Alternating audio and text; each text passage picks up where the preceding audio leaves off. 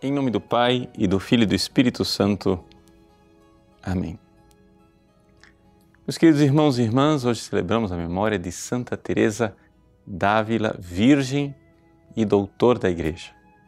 Que alegria espiritual celebrarmos esta grande mestra da vida espiritual.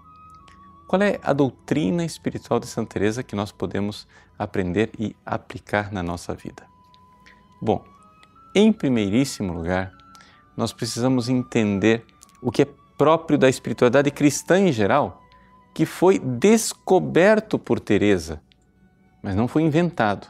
Ou seja, na verdade, Santa Teresa foi aprendendo de Jesus aquilo que a igreja já sabia e já sabia já no caso dela há 16 séculos, mas que infelizmente às vezes era esquecido pelas pessoas.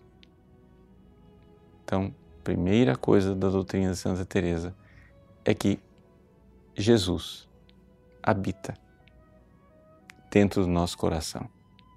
Ele está lá.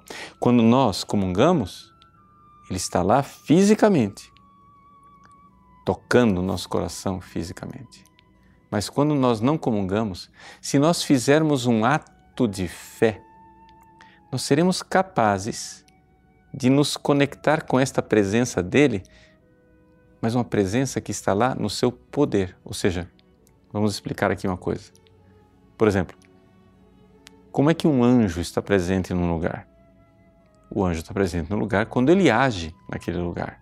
Você diz assim: ah, o demônio é, entrou no corpo da pessoa. Não é possível o demônio entrar, porque ele não tem corpo nem para entrar nem para sair.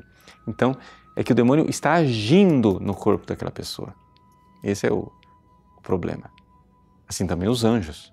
Os anjos, eles agem beneficamente, nos ajudam, mas eles não estão em algum lugar, porque eles não têm corpo.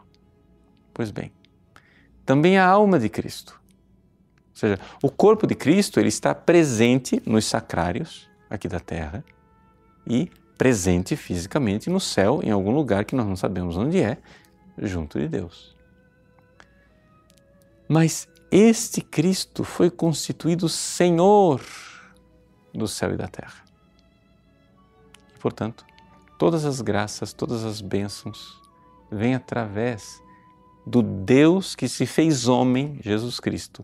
Então, a alma de Cristo, ela tem uma eficácia, ela tem um poder de agir em nós, portanto, ele está presente em nós através da sua ação. Se você, na hora de rezar, num ato de fé, se abre para esta ação, você é como aquela mulher hemorroísa que tocou a orla da veste de Jesus e foi curada. Mas precisa de um ato de fé. Você precisa se conectar com Ele. Essa é a primeira coisa que Santa Teresa nos ensina. Por quê? Porque na época de Santa Teresa, havia alguns doutores espirituais que diziam: não, mas quando você é, se desenvolve espiritualmente, você não precisa mais pensar na humanidade de Cristo. Você é, já parte diretamente para a Trindade, para Deus, porque é espiritual. Santa Teresa rejeitou esta opinião e de fato a igreja dá razão a ela. Realmente, Jesus é fundamental em todos os estágios da vida espiritual, para os iniciantes, para os progredidos e para aqueles que são perfeitos.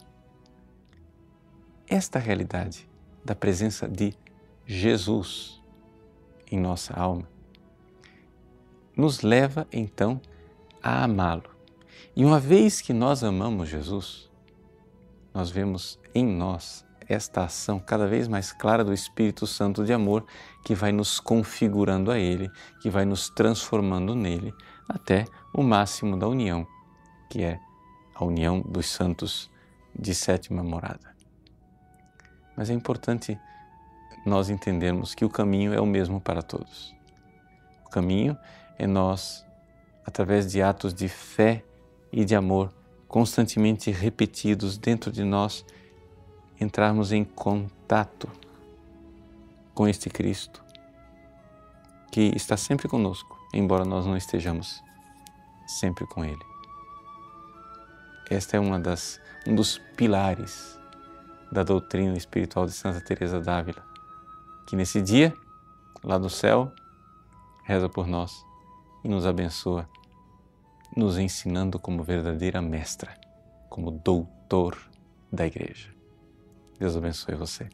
Em nome do Pai, e do Filho, e do Espírito Santo. Amém.